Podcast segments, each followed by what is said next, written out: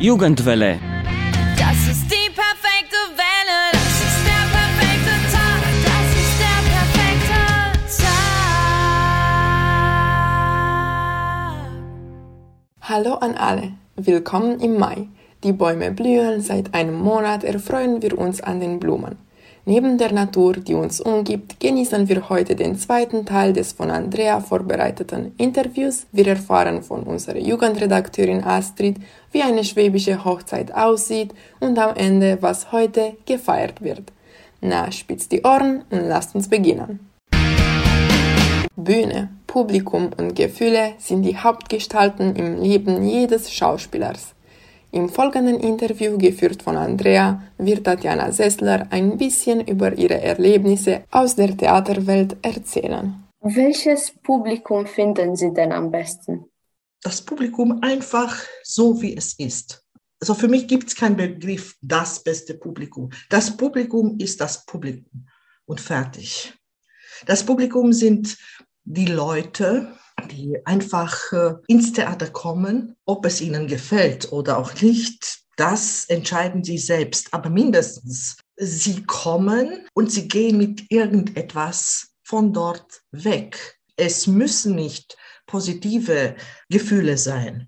Sie gehen mit irgendetwas weg. Es muss ihnen das Stück oder die Person oder die Charaktere nicht gefallen. Und das Publikum ist für mich das Leben. Das Publikum ist für mich da, um mich am Leben als Schauspieler zu halten, egal wie ihre Reaktion ist. Ich bin für sie da. Mit welchen Gestalten identifizieren Sie sich am besten? Ich weiß nicht, ob ich mich mit irgendeiner meiner Figuren identifizieren kann oder identifiziere.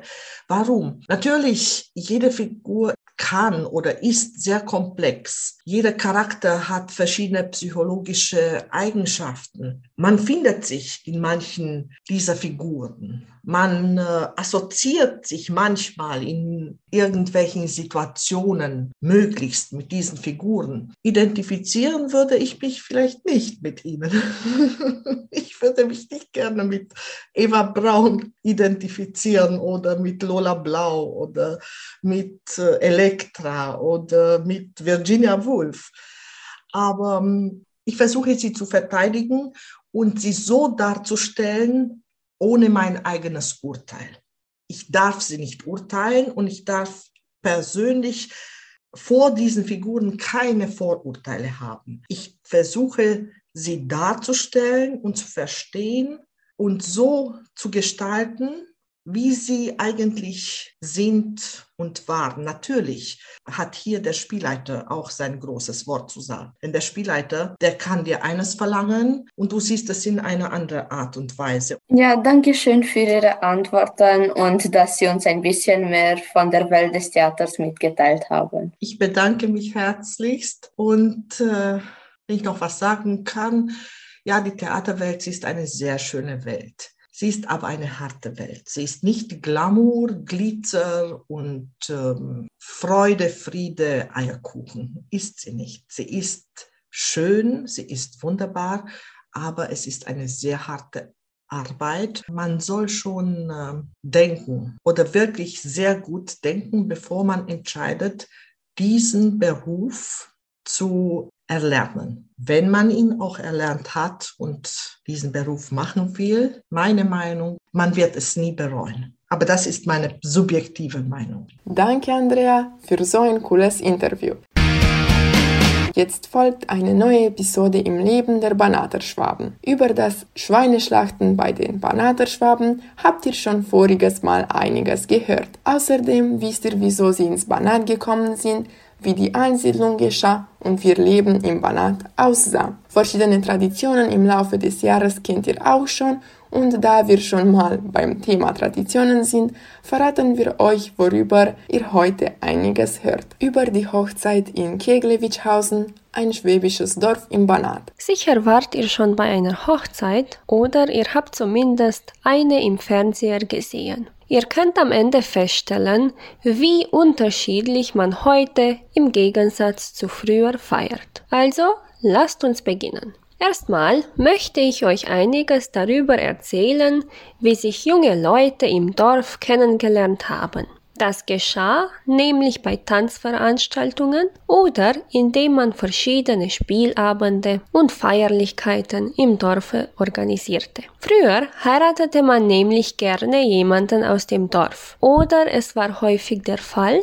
dass die Eltern die Heirat ausgemacht haben. Oft spielten der Besitz und das Eigentum eine wichtige Rolle, denn man wollte für die Zukunft des Kindes vorsorgen. Nachdem sich alle Elternteile einig waren, machte man sich ein Versprechen und die Verlobung folgte. Dies war ein sehr wichtiger Moment im Leben des jungen Paares. Die Eltern des Jungen haben um die Hand des Mädchens in dessen Haus angehalten. Nach einer kurzen Verlobungszeit wo natürlich auch kein Ring fehlte, begann man die Hochzeit zu besprechen. Man passte auch sehr gut auf die Anzahl der Gäste auf, denn falls es möglich war, wurde die gleiche Zahl der Gäste von beiden Seiten eingeladen. Ungefähr zwei Wochen vor der Hochzeit gingen junge Burschen aus der Verwandtschaft durch das Dorf, um die Gäste einzuladen. Auf der Haustür wurde ein Kreis gezeichnet und für jede eingeladene Person aus dem Haus wurden zusätzlich Striche hineingezeichnet. Ein Gedicht fehlte natürlich nicht. Das Brautpaar war wochenlang im Gemeindehaus ausgehängt. Man machte somit die Heirat im Dorfe bekannt. In der Kirche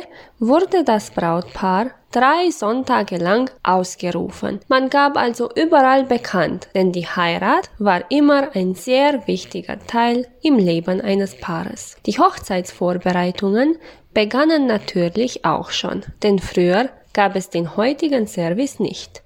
Man rief nicht einfach im Restaurant an und gab die Anzahl der Gäste an, sondern man bereitete alles selber vor. Die Eltern und die nahen Verwandte kümmerten sich um die Organisation. Tische und Bänke wurden ausgeliehen, denn für circa 200 bis 250 Leute gab es viel zu tun. In der letzten Woche vor der Hochzeit wurden Kuchen, und Torten gebacken. Meistens geschah das bei der Braut.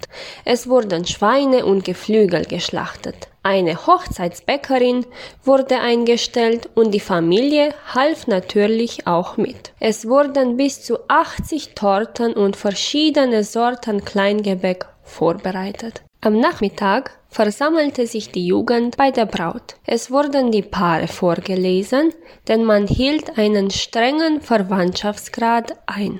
Von dort ging man wie eben vorgelesen mit Blasmusik den Bräutigam und seine Gäste abzuholen. Von dort brachte man den Bräutigam zu der Braut nach Hause. Überall wurden im Hof Gebäck, Kipfel und Getränke serviert.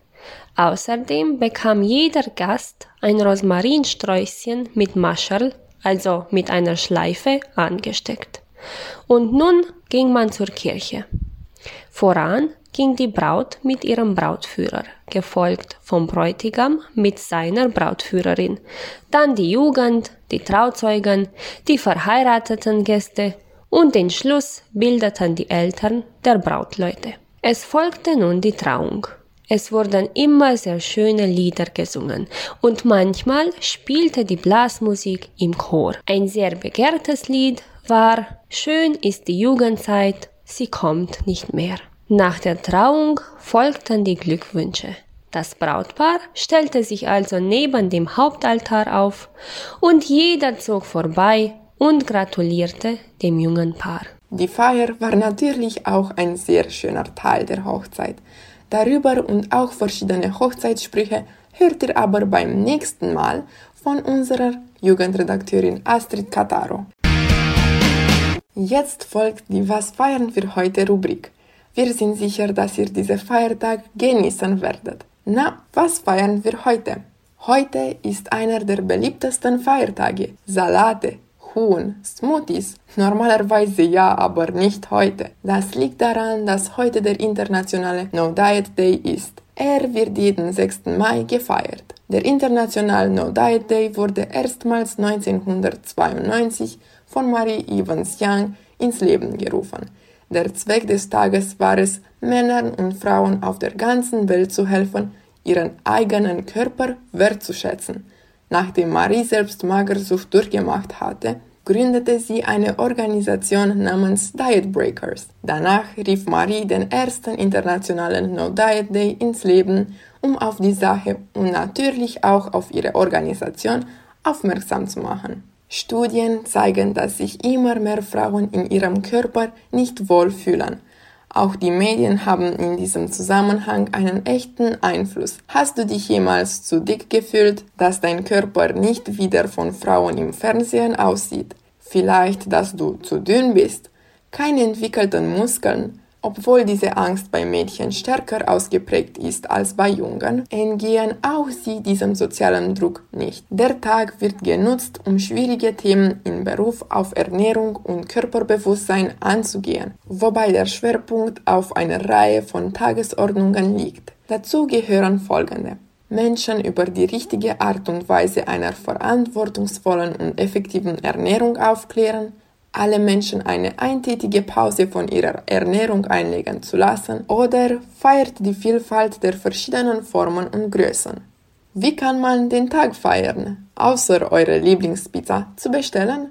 Na, zum Beispiel mehrere Komplimente für Fähigkeiten, Leistungen und Beiträge geben, anstatt sich auf das Aussehen zu konzentrieren, mehrere Tage frei von Diäten und Obsessionen über Gewicht und Figur zu leben, stellt die Idee einer richtigen Körperform in Frage und begrüßt eure Körper, wie sie sind. Und helft mit Gewichtsdiskriminierung, Größenwahn und Fettphobie zu beenden. Jetzt habe ich eine Frage. Wisst ihr, wer heute definitiv keine Diät macht? George Clooney, denn heute ist sein 61.